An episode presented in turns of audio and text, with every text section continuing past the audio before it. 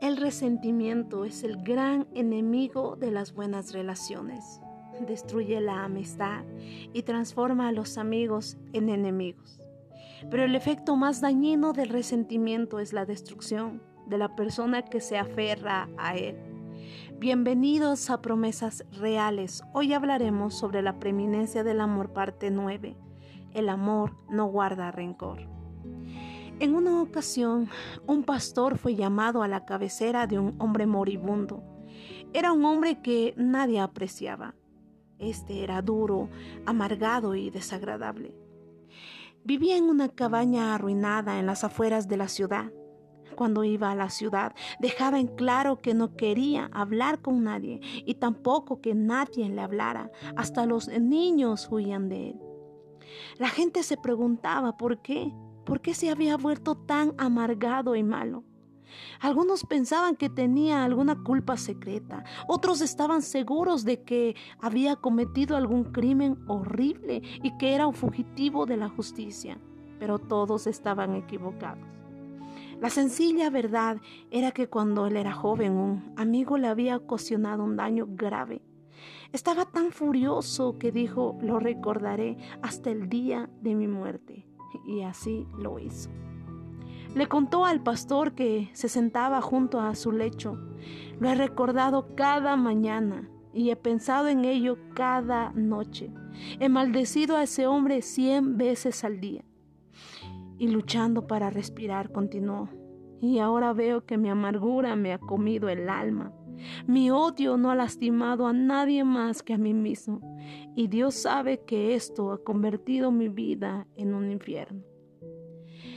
De todas las cosas malas y destructivas que nos pueden pasar, el resentimiento es una de las peores.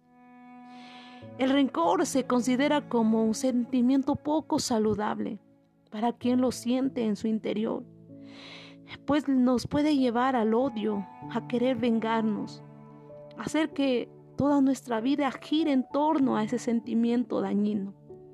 Cuando sentimos rencor, demostramos que aún no hemos perdonado a aquel que nos hizo daño. Y si guardamos esto en nuestros corazones, dentro de nosotros, esto puede transformarse en una amargura. Y la amargura es dañina para la salud, afecta nuestra mente, nuestra personalidad, nuestra relación con Dios. La amargura es un veneno para el cuerpo. Una vez un médico dijo esto. Desde el momento que empecé a odiar a un individuo, me hago su esclavo. Ya no puedo disfrutar de mi trabajo porque él controla mis pensamientos. Mis resentimientos producen demasiada tensión en mi cuerpo. Me canso después de tan solo pocas horas de trabajo. El trabajo que antes disfrutaba es ahora algo penoso. Aún las vacaciones han dejado de entusiasmarme. No puedo escapar de tu tirónico poder sobre mi mente.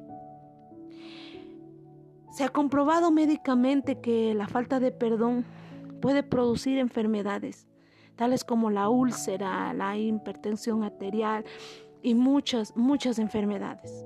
Algunos médicos han estimado que casi el 90% de las enfermedades tienen su origen en los enojos, resentimientos, amarguras y miedos. Recuerde, perdonar es costoso, pero más caro es no hacerlo.